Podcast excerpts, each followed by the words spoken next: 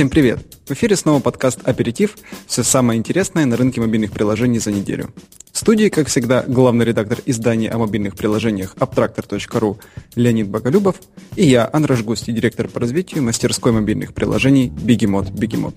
Сегодня у нас темы следующие. Новый подход к э, мобильным приложениям, а, немножко про iBeacon, новости из мира HTML5, поговорим также об историцентрическом дизайне и об игровой рекламе. Слушайте и набирайте знаний.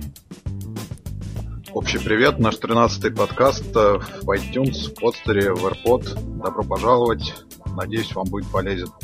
Начать я хочу с, со статьи переводной. Пол Адамс в блоге компании Интерком написал прекрасную статью, которая стала, пожалуй, самым популярным а, нашим материалом вообще за полугодовую нашу историю. 500 лайков, там порядка 3000 просмотров, конец приложений, какими мы их знали. Называется статья.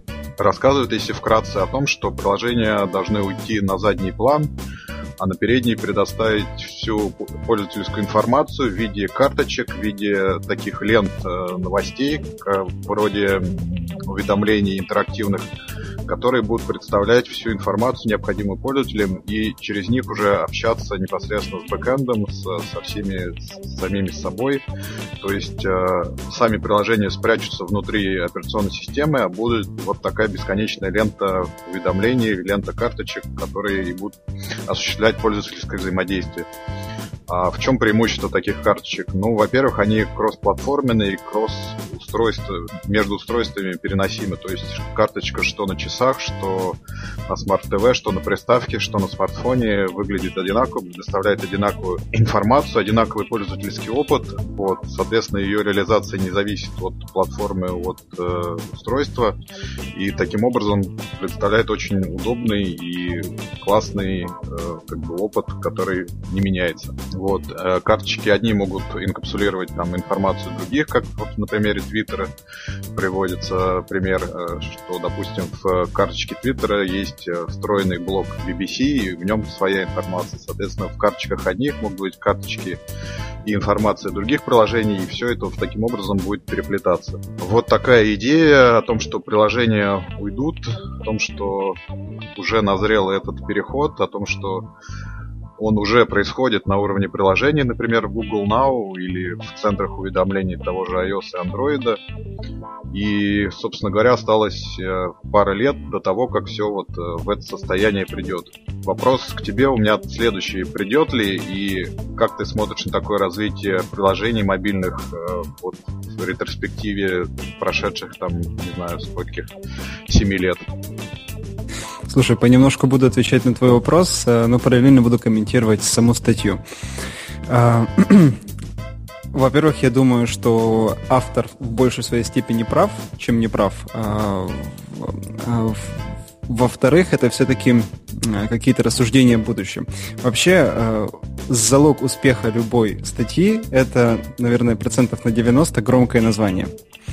Название здесь громкое, очень клевое э, и контроверсивное с ним хочется поспорить, и если читать комментарии к, э, к первоисточнику, э, люди где-то поделились 50 на 50. Те, кто восхваляет автора и полностью с ним согласны, и те, кто говорят, что автор не прав. А, вот, но что, что общее заметил, это то, что все комментаторы практически, вот если смотреть там а, первоначальную публикацию, склонны верить, что где-то, наверное, к этому мы и идем. Вот, кстати, если сравнивать с э, комментариями к твоему посту э, в Радуге, э, в сообществе в, в, в, на Фейсбуке э, по мобильной тематике, э, то у российских разработчиков намного больше скепсиса на этот счет. Вот. А, вообще статья написана очень хорошо, всем рекомендую почитать. Написана в таком э, оригинальном научно-фантастическом стиле. Она задает, заставляет больше подумать. Э, в результате прочтения появляется больше вопросов, чем ответов. Э, ну и это, собственно, отлично. Вот, но в самой статье ставится такой вопрос. Зачем открывать приложение, если в этом нет нужды? А, по сути, то, что автор описывает как будущее, оно, по сути, уже настоящее, и мы это видим везде. Просто автор очень так четко подметил одну деталь, которую, в принципе, на которую, ну, на которую не так, не, не так много людей обращали внимание, и вывел ее на передний план. Вот большая его заслуга, мое мнение. А, и а, это мы видим, как ты правильно заметил, и в часах, и в андроиде а, новом, и в новом iOS. Это на самом деле происходит. Если у нас нет необходимости постоянно взаимодействовать с приложением, то мы уже видим оповещение. То, что он предлагает э, вид карточный, я, не, я в принципе себе не представляю, как это будет реализовано. Там столько вопросов возникает, в каком порядке они будут возникать, как система будет обучаться, на каких принципах, э, насколько быстро это будущее наступит, э, как эта кроссплатформенность будет организована. Короче, вопросов очень-очень много, э, но вопросы правильные. Вот. И мне еще не очень понятно, что будет происходить с, в таком случае с полноценными, не с полноценными приложениями, а теми приложениями, которые требуют активного взаимодействия. Вот, например, это контентное приложение, например, как мы будем листать Инстаграма, то есть необходимость листать Инстаграма, она никуда не исчезнет. А, либо с играми. Ну, то, есть игры, которые, в которых тебе нужно действовать, только в том случае, если система тебе подает какой-то сигнал. Например, у тебя там э, выросли цыплята, тебе нужно их, не знаю, порезать. Э, то только тогда тебе нужно зайти снова в приложение. А если у тебя что-то там активное какая-то игра, тебе все равно нужно приходить, заходить в приложение целенаправленно и там уже э, убивать свое время. Вот. Э, Поэтому не знаю, как это будет технически реализовано на самом деле. Куда-то мы в эту сторону движемся, но детали не ясны. Ты согласен с моим мнением или не очень? Ну, как будет представляться Инстаграм в карточном виде, на самом деле очень понятно. И Инстаграм, и Фейсбук, и Твиттер. Это самые пригодные к такому виду, по-моему, приложения мобильные. А, вот как с играми, да, непонятно. Но игры останутся, наверное, как э, отдельные такие интерактивные экраны.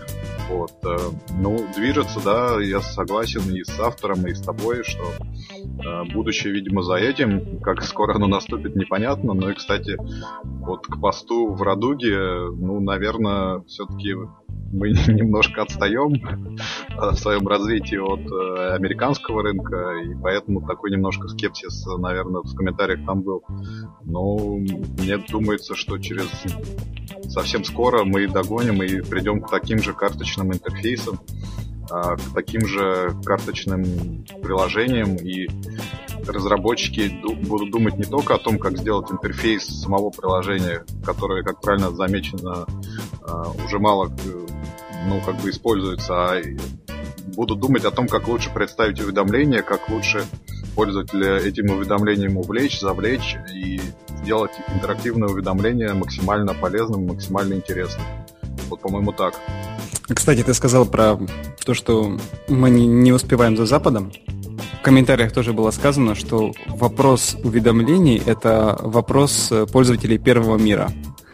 А, ну, на самом деле, если почитать, там, там такое есть. И что для всех остальных это пока не так актуально. И пройдет еще далеко не один год, прежде чем это станет актуально, интересно для остальной части мира. Ну, возможно, на самом деле так. Но вот вот как ты себе в принципе представляешь? Вот, вот это, там есть схема того, как автор видит э, вот эти вот как карточный интерфейс. А, я не представляю, как этим пользоваться. Ну, то есть можешь мне вот построить историю с твоей точки зрения, как, как это будет происходить? Вот, э, ну вот есть у меня там, не знаю, ну пускай это будет iPhone 12. Э, что, что я буду делать? Вот, вот, у меня устройство, я, я использую для звонков, но также у меня там есть приложение. То есть у меня там есть приложение, а также использую для звонков. А, что, что я делаю, как, как я это все вижу с твоей точки зрения? Ну, как ты правильно заметил, там есть примерная схема. Вот в моем понимании у тебя э, такая лента карточек, как э, в Твиттере том же. Есть там карточка телефона, которую ты свайпнув вправо там можешь набрать какой-то. Есть э, карточка Фейсбука с лентой не горизонтальной, а наоборот не с, э, не с вертикальной, а с горизонтальной лентой. есть карточка там Google Maps, Google чего-то еще, почта, и вот все карточки у тебя сыпятся в одну ленту, которую ты можешь вверх-вниз э, листать приложение, вправо-влево, а, листать в приложении какие-то события, событийные ну, события внутри приложения. Ну, то есть э, работа твоя с почтой видится мне, как вот ты в этой ленте вертикально выбираешь почту и вправо скроллируешь э, свайпами, вправо-влево э, выбираешь себе, допустим, сообщения новые, которые у тебя пришли. И вот эта лента центральная, которая у тебя вверх-вниз ездит, она у тебя уведомляет о каких-то новых событиях. Вот, по-моему, как-то так. Не, ну смотри, то есть у тебя получается все равно каталог карточек. А карточки у нас, э, получается, заменяют иконки. То есть у меня э, бесконечная лента, ну, конечная лента очень длительная, э, которая представляет мои при приложения бывшие. То есть для того, чтобы мне найти почту, мне нужно 270 пролистать, если я давно ее не пользовался, и найти на месте 250 э, карточку Gmail.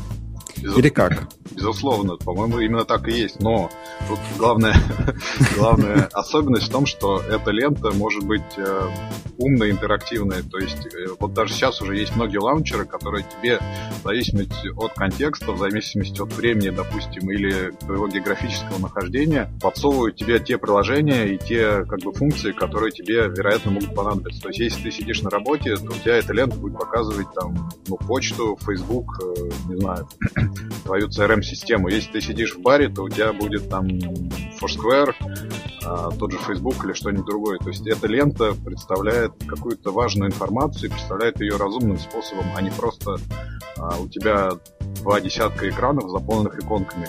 А, как раз эта статья и говорит о том, что нужно оперировать не конечными точками, не приложениями, а информацией, которую они выдают. И вот эта информация более упорядоченная и более релевантна для человека в, э, в форме такой вот ленты и в форме карточек. Вот так вот, по-моему. Ну, смотри, то есть лончер в виде виджета это, конечно, клево.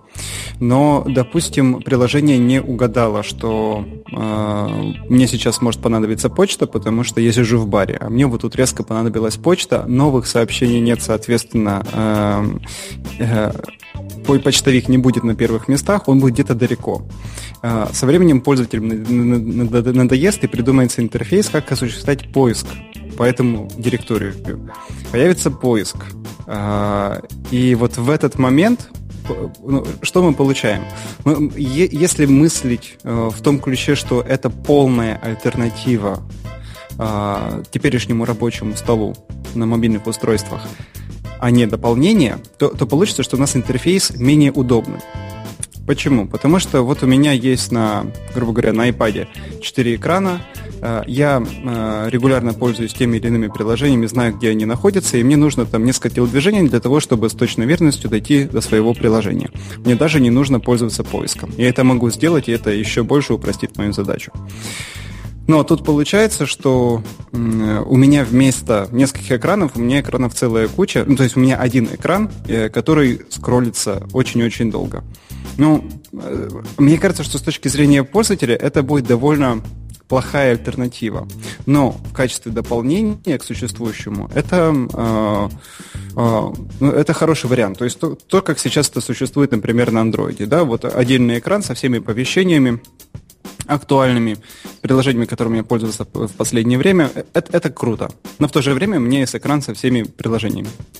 А, если вот все остальные экраны убрать, оставить только, там, а, грубо говоря, экран с оповещениями, мне кажется, что это будет э, очень, в том виде, который он существует сейчас, это будет очень-очень большой недостаток для UI UX. Ну, не знаю, у меня нет ответов на там большую часть твоих вопросов. Э, остается только дождаться. Я думаю, мы при нашей жизни все это случится. Даже быстрее, может быть, в течение нескольких лет вот эти и теории, и практики разовьются в какие-то действующие направления, и мы увидим либо карточки, либо приложения, либо их какой-то симбиоз. все будет э, так или иначе качественно работать. Ну, в общем, как на самом деле все, все говорят, которые имеют отношение к, к этой статье, что э, здесь возникает больше вопросов, чем ответов. Отлично. Это очень интересно, когда ставятся вопросы без ответов. Искать на них ответы интересно, по-моему. В рамках этой статьи упоминали физический веб, э, так называемую новую систему Google, в которой будет общение происходить все на уровне самих устройств, то есть без э, приложений даже. И это повод поговорить об еще одной технологии, iBeacon. Мы вот э, позавчера в, э, пятницу проводили очень интересный, по-моему, завтрак с компанией Insight One э, в коворкинге Телеграф. Э, приезжал Андрей Подшибякин, Алексей Крупенин, соответственно, директоры, коммерческие директоры рассказывали нам а, и аудитории о том, что такое Бекон, как оно работает, какие перспективы в России и вообще как на этом заработать. Вкратце могу тебе сказать, что пришло человек 40-50, что ну, для утра Москвы как бы опять же очень хорошо. Если ты помнишь, мы проводили первый завтрак с ВКонтактом, mm-hmm. когда было человек 50-60 тоже. Да, и вот второй у нас тоже очень хороший удался. Тема хорошая подобралась, и спикеры отличные. Андрей Подшибякин, если ты знаешь, такой digital-гуру. А, который уже там, два десятка лет э, занимается и играми, и бизнесом, и цифровыми технологиями. Вот, и они рассказывали про iBeacon, про метки, как они работают. Вот, так как э, вкратце то, что заработать пока на этом невозможно, в России, по крайней мере, а, но эта технология по своим перспективам может обогнать даже мобильную экосистему, мобильные приложения – и вот тот интернет вещей, интернет э, меток и физического их взаимодействия, и позиционирования, и работы в совокупности всей, э, всех вещей, мобильных устройств, э, техники и маркетинговых усилий, и э, геолокации, все это может стать гораздо больше экономикой, чем экономика приложений. Вот такой короткий вывод из нашей, там, наверное, часовой беседы. Вот, ну, сам, сами примеры э, использования iBeacon в России есть. Это два магазина. При этом вот из тех, кто сидел с нами, вот из тех четырех десятков человек, э, наверное, человек 7-8 представляют компании, которые уже реально занимаются вот внедрением таких э, меток в России и занимаются вот бизнесом с, э, на них, вот скажем так. То есть это уже развивается, но, как я сказал, пока заработать на этом мало у кого получается, но перспективы есть.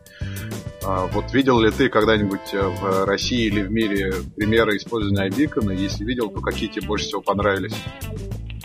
Слушай, честно говоря, нет, э, не сталкивался вживую, я просто э, время от времени послеживаю за тем, что пишет Байрам Анаков.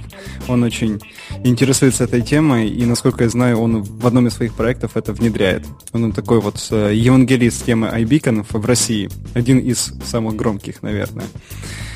Вот, но он какой-то кейс, кстати, описывал, который, который мне очень э, понравился, кажется, еще э, в подкасте, который мы вместе с ним записывали. Э, это заказ кофе. То есть, когда ты можешь заказывать, оплачивать кофе еще заранее и прийти, прийти просто забрать его. Это, конечно, удобно. Но что, собственно, очень нравится в технологии iBeacon, это то, что в я уверен просто, что iBeacon не повторит судьбу QR-кодов. То есть совершенно бессмысленной технологии, которая как бы сама по себе интересная, но и которой никто не пользуется. iBeacon, э, я уверен, будет пользоваться, и э, со временем, возможно, это придет и в Россию. Но то, что это в Штатах э, идет вовсю, это уже факт. Могут они на этом зарабатывать или нет, я пока не знаю, но у меня такое предположение, что из-за массы людей, Вполне на этом можно зарабатывать разработчикам приложений, ну и, соответственно, интегрировать существующие бизнесы, которые связаны с мобайлом. Как-то так. Технология iBeacon на позиционирование, если ты знаешь, идет она гораздо дальше простого ритейла. А, вот нам рассказывали пример, что, по-моему, Coca-Cola на мысе самом западном Европы поставила iBeacon, и человек, который посещает вот этот э, Nordcap, по-моему, называется, я не, не, знаешь? Самый западный? Да, сам, самый западный. Это который в Португалии. В Португалии, да, ну, неважно, вот.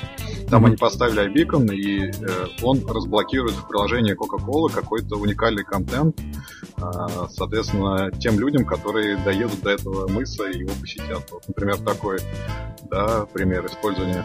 А, другой пример, японский производитель встраивает iBeacon в свои солнцезащитные очки, и, соответственно, их невозможно уже потерять, потому что если ты удаляешься, выходишь из э, зоны действия этого датчика, то у тебя приложение начинает верещать, что ты забыл свои очки.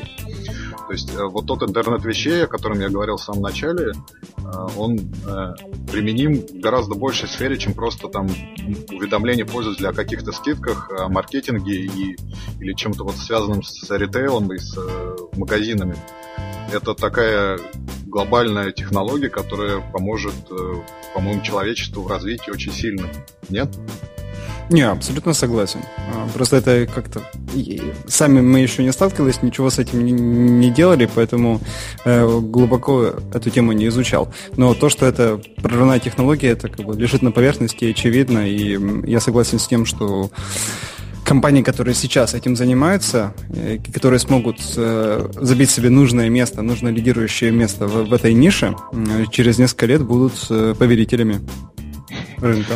Отлично, да. И, кстати, вот э, Андрей еще говорил, что вот если там в области приложения есть какие-то лидеры, да, Apple и а, Google, а, то вот как раз в области интернета вещей, в области iBeacon такого, таких лидеров ярко выраженных нету, и там грызутся десятки, если не сотни компаний, и пытаются занять лидирующие позиции, и, как мы неоднократно говорили, еще можно успеть в эту экономику и принять в ней участие один из таких выводов. Клево. Ну а я вас, собственно, поздравляю с, с, с очередным э, проведением завтрака. Э, желаю вам проводить их чаще и все, привлекать все большее количество людей. Спасибо, отлично. Еще одна технология, уже третья новость, которую я хотел обсудить. Э, технология не прошлого, наверное, не будущего, а настоящего. HTML5, которая вот на этой неделе достигла стадии рекомендации, то есть стандарт утвержден, W3C консорциум а, закончил принятие стандарта, его можно использовать, и HTML Working Group э, начала уже работу над HTML 5.1.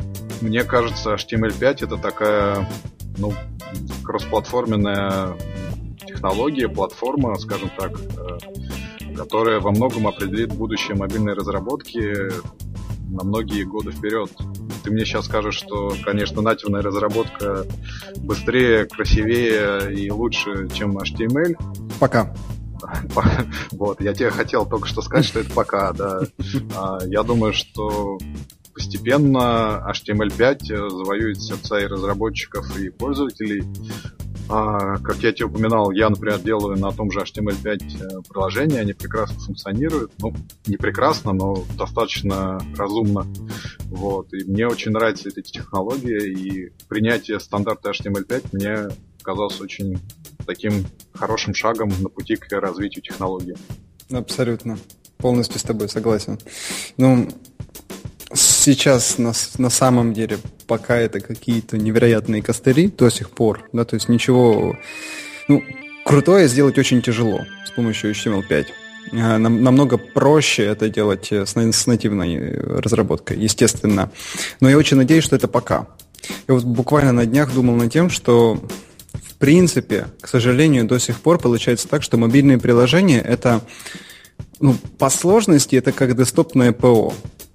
Вот его разрабатывать, э, стоимость, соответственно, очень высокая, там программисты много стоят, э, время там много занимает.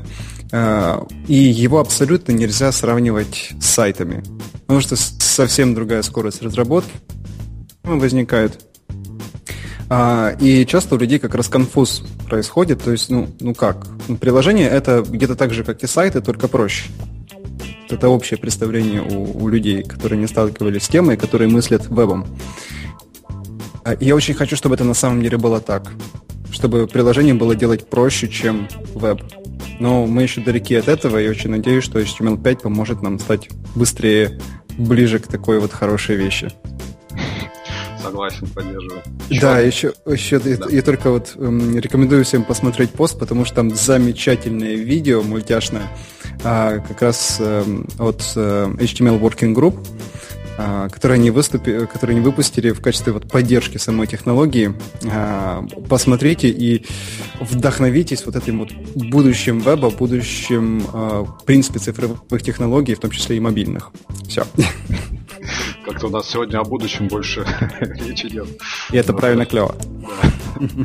Вот будущее дизайна в следующей новости, так сказать, история центрические, история Centered Design. В статье Google Ventures Design Studio Браден Ковиц э, вот, ну, относительно давно уже, я просто нашел совершенно случайно статью.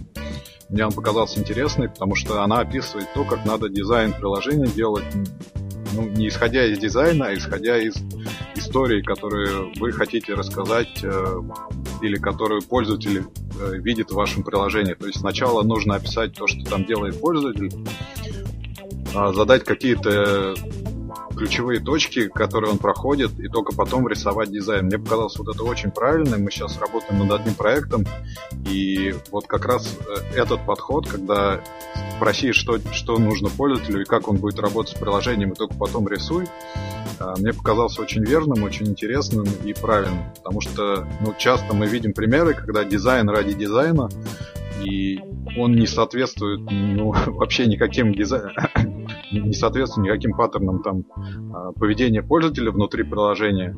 И вот чтобы этого избежать, и формируется такой story-центрический дизайн, который э, пляшет от пользователя, от того, что он делает в, в приложении.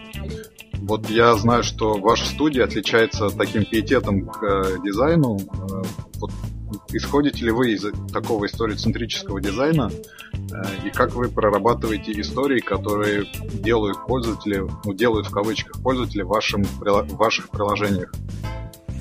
Слушай, ну мне кажется, что в принципе большинство студий в России используется, истори... пользуются или исповедуют историцентрический дизайн. Мне, в принципе, тяжело себе представить, как можно делать дизайн более-менее большого приложения без этого. Ну, ну, то есть вообще не представляю. Эм, немножко статья, как по мне, от КО а, ну, ну, есть что-то такое. То есть я, я читал и думал, где здесь подвох, где здесь что-то такое, чего я не знаю. Потому что, ну, обычно ожидаешь что того, что ты не знаешь. Но на самом деле все правильно написано. Еще очень большой пласт, который здесь не рассматривается, это э, бизнес-составляющая. То есть, ну, хорошо подумать о пользователе, нужно подумать еще про бизнес. И э, ну, дизайн в плане красивости, оформления э, экранчиков это, это настолько вершина э, айсберга, э, который видят все, по-хорошему, который должны видеть все, э, а не основа его. Ну, что, что, что просто не, не передать. То есть э, есть самый такой базовый пласт, это там концепция, где ты рассматриваешь самые базовые вопросы, которые касаются твоего продукта и твоего бизнеса, и надо строить, строить, строить. А, к примеру, как у нас построен э, сам процесс дизайна. Это концепция, в концепции мы описываем, какие цели перед собой ставит бизнес, какая его целевая аудитория, что мы ожидаем от пользователя, зачем пользователю пользоваться этим приложением, а, как это монетизируется и так дальше. А, очень часто этим пренебрегают, э, и в конечном итоге то, что получается вот в качестве продукта, не соответствует идее, которая была в голове. Над этим, естественно, у нас есть карта функциональности, которая уже вот на этом этапе описывается use cases ну, use, case, или это можно назвать это историей, а, можно это назвать там построением персонажей, а, уже описывается, что делает пользователь. А, мы с тобой недавно опосредованно общались во время вебинара, где я рассказывал о том, что с нашей точки зрения всегда должна быть одна ключевая проблема, которую решает пользователь с помощью приложения, и всего лишь три или пять инструментов которые помогают э, решить эту проблему. То есть, соответственно, может быть только, грубо говоря, один главный персонаж и всего лишь несколько главных юзкейсов, которые э, будут. Ну, естественно, там есть масса мелких вещей, которые нужно прописывать, потому что э, по закону Мерфи э, в дизайне, если чего-то можно сделать в приложении, то пользователь это сделает рано или поздно. Ну, соответственно, вот такие мелкие кейсы, они, естественно, тоже прописываются. Вот. А после карты функциональности и мы и приступаем к разработке карты экранов. И вот эта взаимосвязь, которую он э, приводит в качестве примера, да, вот э, что пользователь может делать, нажав на эту кнопочку, на ту кнопочку, ну, это как бы само собой, это всегда описывается. И есть разные точки входа, и мы расписываем каждую точку входа в приложение, и куда что пользователь может сделать, и где оказаться. Ну и, конечно, это все заканчивается, вот э, схема экранов заканчивается э, интерактивным э, муляжом. Это когда ты можешь тыкать э, сам, как ну, проводить monkey testing. Э, это когда, ну знаешь, что такое monkey testing? Э, это когда ты пальцем тыкаешь туда, где тыкается, и смотришь, что будет. Э, вот, интерактивный муляж очень в этом плане помогает. Ну, собственно, так вот создается в общих чертах у нас проектирование. И, по сути, мне кажется, именно то, что описывает э, э, автор, большой респект ему за то, что он это так вот оформил. Очень клево, что Google Ventures э, э, об этом так серьезно думают, и это правильно, и я очень надеюсь, что все студии э, в России исповедуют именно эту, этот подход. Хотя я знаю, что некоторые э, эпатажно э, и, возможно, только для публики утверждают, что это все э, бред что не нужно создавать истории, не нужно создавать персонажей. В свою защиту хочу сказать, что эта статья все-таки 13 года еще, то есть ей полтора года уже. Вот, но вы специалисты по дизайну, для меня она была как-то ну, не то чтобы новой, но закрепляла э, ну, как понимание какое-то того, что нужно плясать от э, пользователя. Не-не, к, к, к вашему изданию вообще никакой критики. Очень клево, что вы эту статью нашли. А, в, ну, людям, которые не так часто, часто сталкиваются с дизайном, а, или которые сталкиваются впервые, там, допустим, стартаперы, либо даже не стартаперы, а вот э, э, люди, которые обращали всегда на техническую сторону внимание. А, эта статья будет очень-очень полезная, советую прочитать э, и дальше изучать эту тему. А, оно-то, оно того стоит, потому что то, как приложение работает, вот, ну, есть разница между дизайном как архитектурой и дизайном как оформлением. Соответственно, то, как работает приложение вот с самой своей основе, очень-очень важно. Это, именно это определяет продукт, а не то, насколько по-флетовски разрисованы экраны. Или там по трендовому и так дальше. Вот, кстати, вот э, в этом плане я очень хотел бы обратить внимание наших э, слушателей на такую вещь, как МВП. Э, недавно столкнулся с очень классной иллюстрацией того, что такое, чем должно быть MVP в плане дизайна. Э, ты знаешь, о чем я говорю? Ну, Может, тоже натыкался на такую картинку? продукт, нет? Верно, верно. Вот, и соответственно, дизайн он какой? Э, что в себя включает? Функциональность, надежность, э, юзабельность и эмоции. Вот. И когда мы говорим про MVP, то есть минимально жизнеспособный продукт, то вот две, пирам... две пирамидки можно нарисовать, да, вот где в основе функциональность, а сверху эмоции. Э, я думаю, это стоит прикрепить к нашей записи. Э, в основе MVP должен быть не кусочек функциональности, то есть не, не, не функциональный дизайн, а вот срез по всем этим пластам. Больше акцент на функциональность, чуть меньше на надежность, чуть меньше на юзабельность и э, совсем чуть-чуть на эмоциональный дизайн. Но это все должно присутствовать. И, соответственно, если этого тоже не продумывать в самом начале, то МВП у вас получится плохой. Согласен, я видел эту картинку, интересная, черт его знает. Просто в э, минимальном продукте заложить все, все вот эти черты большой пирамиды, ну, по-моему, достаточно трудно. Ну, для этого и существуют дизайнеры. Самому, естественно, самому, естественно, трудно. Ладно, тогда последняя новость, э, такая уже более-менее легкая информация об игровой рекламе от компании Celtra компания провела исследование о том, что игровая реклама работает намного лучше статической и не интерактивной. То есть э, она в разы превосходит по вовлеченности, по кликам э, вот такую статичную баннерную, да, ту же рекламу или даже своего аналога видео рекламу. Ну, причем это касается не только игрушек, когда вот у тебя есть игра, и ты можешь поиграть э, там, в какую-то ее часть минимальную на, ну, в рамках рекламы. А касается и рекламы просто простых товаров, когда тебе, допустим, чтобы смотреть рекламу, нужно раскидать свайпами какие-то вещи, загораживающие ее, или там собрать пазл, а, чтобы ее увидеть. Вот такая реклама, она в разы дает лучший отклик, и э, лучшие люди с ней взаимодействуют. И как мы говорили, по-моему, в самом начале, ну, в одних из первых подкастов, вот э, они еще больше любят такую рекламу и с нею взаимодействуют, и она, ну, как бы дает маркетинговые ну, усилия намного лучше. Вот как-то так. Клево, мне кажется, мы с тобой обсуждали и видеоигровую рекламу уже как-то, когда она, кажется, еще только появлялась. Помнишь, у нас одна из первых новостей была про это? Да-да-да, я вот про нее и вспоминаю. Да, вот, ну, и тогда мы еще с тобой согласились, э, э, согласились с тем, что э, это будет более эффективный способ рекламы, чем просто статический. То есть я до сих пор уверен, что контекстная реклама в контентных приложениях работает лучше всего, но когда мы говорим про игры, контекст в данном случае это игра. И, соответственно, если мы э, мотивируем пользователя э, вот такими действиями, которые он уже и так осуществляет, и э, добавляем вот туда такой интерактивности, заставляем его подумать, чего-то поделать, ну, естественно, э, осмысленность такой рекламы намного выше. Э, поэтому э, вывод ожидаемый и очень положительный, позитивный. Я очень надеюсь, что такой рекламы у нас будет больше. Согласен. Больше хорошей рекламы. Больше рекламы хорошей и разной. Давай к приложениям.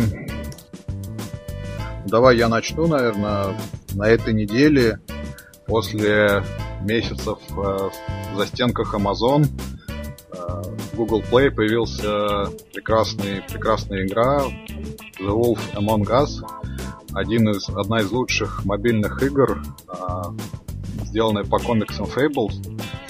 Э, она совершенно чудесная именно в своей, как сказать, основе, потому что это комиксы о том, как ну, сказочные существа живут в современном Нью-Йорке и как там они выживают, а их приключения. Вот главным героем Wolf Among Us это такой Бигби Wolf, э, большой серый волк, который, ну, человек, но умеет превращаться в волка из красной шапочки из сказки. Вот, с ним же там живут Белоснежка, с ним же там мачеха, по-моему, еще дровосек, все вот эти сказочные существа, да, три поросенка, вот, которые бухают, курят там и вообще занимаются непотребством. Вот, они все существуют в Нью-Йорке, и Большой Серый Волк э, работает там шерифом и расследует убийство, э, которое произошло вот в этом Town. Вот, интерактивность заключается в том, что надо принимать время от времени решения какие-то судьбоносные, причем эти решения, даже принятые там в самом начале игры, влияют на всю последующую игру вплоть до самого конца. Вышла игра на Android, вот на этой неделе очень всем рекомендую, потому что все признают ее одной из самых лучших мобильных игр. Она очень глубокая, очень интересная, с потрясающими персонажами, с отличными рисунками, с э, действительно судьбоносными решениями. И первый эпизод вот доступен бесплатно, а все остальные за деньги. The Wolf Among Us э, на Android, ну и на iOS уже давно есть.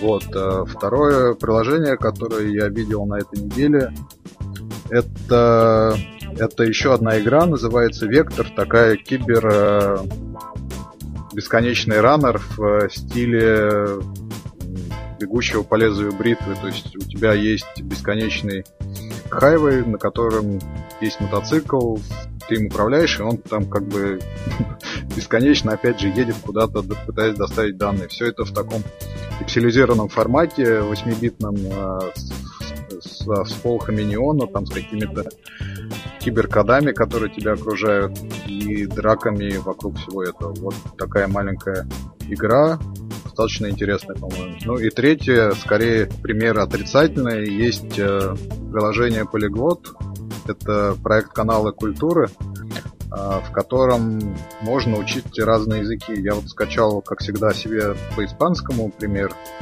Ну, опять же, гнетущее впечатление, потому что это просто список э, э, видеороликов на YouTube, которые там доступны бесплатно, но при этом в приложении они э, продаются за 99 рублей. Как-то вот достаточно странная система монетизации что можно смотреть на YouTube бесплатно, а в приложении они как бы платные. Ну, и вообще просто список уроков как э, ну, и обучение мобильное, как в виде списка роликов на YouTube, мне показалось довольно странным. Ну, не знаю. Может быть, сами уроки и хороши, но вот учить в полиглоте их на iPad ну, не захотелось. Вот так вот как-то. Я тебя очень хорошо понимаю по поводу полиглота. Я как-то уже сталкивался с этим приложением. На самом деле странно. Ну, такие приложения тоже должны быть, потому что э, должно же быть равновесие хорошего и плохого в мире, иначе бы не знали, что да. такое хорошее. Вот. Хорошо, спасибо тебе большое. У тебя, как всегда, очень такие прикольные, интересные игры. Особенно первая понравилась. Э, обязательно остановлю, посмотрю. Вот, полиглот устанавливать снова не буду. Так, э, у меня э, что? У меня старое-старое приложение, с которым я уже очень давно знаком, и которое мне время от времени очень радует. Обновился Flipboard. Мы, я, кажется, еще не рассказывал об этом приложении. Ты знаешь его? Ну, знаю, я его установил, когда оно только вышло. Но я посмотрел обновление, ну, как-то ничего нового особо не увидел, честно. Ну, пускай будем считать, что это такое, такое очень, э, как сказать, правильное обновление, когда пользователь не чувствует изменений. А, вот, но, но вообще само по себе приложение, оно очень э, крутое. А, во всяком случае, было когда-то очень-очень давно, э, года два назад. Но вот э, я уверен, что если человек, не, который не знал его, никогда не устанавливал, сейчас установит, все равно ему покажется, что это очень крутое приложение. По сути, это такая предтеча Facebook Paper, э, приложение, которое автоматически делает из RSS-фида и Facebook очень такой красивый, глянцевый, удобный для прочтения журнал. Соответственно, всем очень советую устанавливать. Вот. И еще мы для одного проекта тестировали э, разного рода дейтинговые, дейтинговые приложения. Э, раньше этим, честно говоря, не занимался. И сейчас э, посмотрел, есть очень даже интересные э, экземпляры. Вот э, сама эта концепция Bang with Friends, знаешь, да, вот это? Да, да. А, анонимный и, и не анонимный. То есть, когда ты э, занапишься через Facebook, э, можешь послать сигналы своим э, тем людям, которые тебе нравятся в твоем Фейсбуке, если они предварительно тебя тоже э, или в последующем отметят тебя как понравившегося, э, вы сможете связаться. Соответственно, там есть опции обычно э, либо э, просто встретиться, ну, там, а, провести вечер вместе, а, либо с серьезными намерениями, без, какого, без каких-либо прелюдий заняться делом.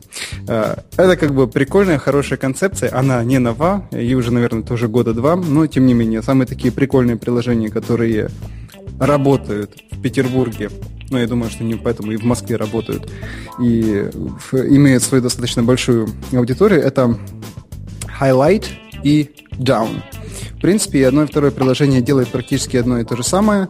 А, мне очень нравится, что в этих приложений, приложениях э, э, взаимодействие с интерфейсом э, интересно, то есть э, с помощью жестов, и это как-то всегда перекликается с э, названием. Например, в down тебе нужно сделать свайп вниз для того, чтобы э, показать, что ты хочешь э, заняться сексом э, с тем или иным человеком.